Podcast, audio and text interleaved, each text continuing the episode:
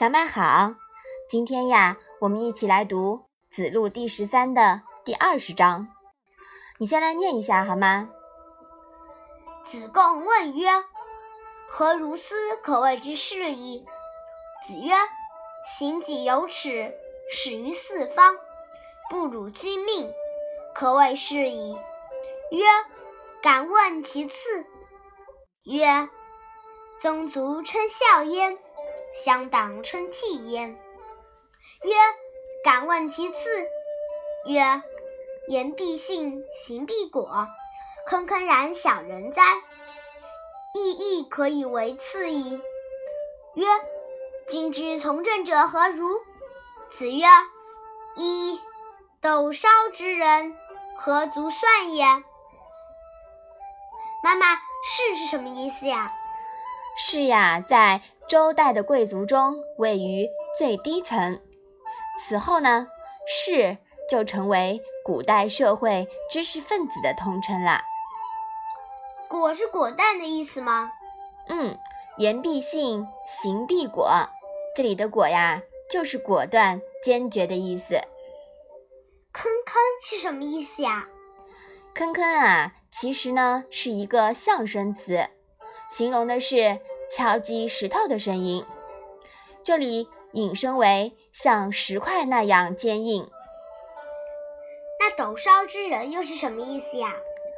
烧呢是一种竹器，它的容量呀是一斗二升，不是很大，是吧？嗯。所以啊，斗烧之人呢是比喻气量狭小的人。这一章又是什么意思呀？子贡问道：“怎样才可以叫做士？”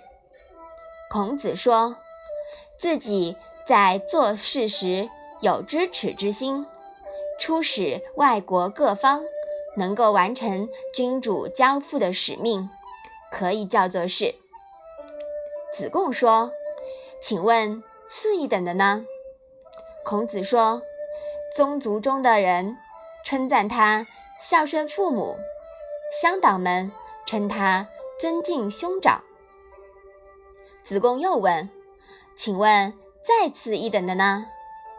孔子说：“说到一定做到，做事一定坚持到底，固执己见，那是小人呀。但也可以说是再次一等的事了。”子贡说：“现在的执政者，您看怎么样？”孔子说：“哎，这些气量狭小的人，哪里能数得上呢？行己有耻，始于四方，不辱君命，可谓是矣。”其实呀，还是在谈律己、直事、忠君的话题。不过呢，在上一章呀，偏重仁人。那这一章啊，就上升到了治世了。仁人治世虽然是同一类人，但是格局不一样。孔子观念中的士啊，首先是要有知耻之心，不辱君命的人，能够担负一定的国家使命。其次呢，是孝敬父母、友爱兄弟的人。再次啊，才是。言必信，行必果的人。那至于现在的当政者呢？他认为是气量狭小的人，根本呀算不得事。子贡是毫无争议的最高格局的志士。子贡心忧天下，高屋建瓴。子贡走到哪儿，君王啊都卖他的账。子贡对老师尊敬有加。对同门师兄弟关怀备至，子贡从不固步自封，能灵活权变处事。好，我们把这一章啊再来复习一下吧。子贡问曰：“何如斯可谓之是矣？”子曰：“行己有耻，始于四方，不辱君命，可谓是矣。”曰。敢敢问其次，曰：宗族称孝焉，乡党称器焉。曰：敢问其次。曰：言必信，行必果。坑坑然小人哉！一义可以为次矣。曰：今之从政者何如？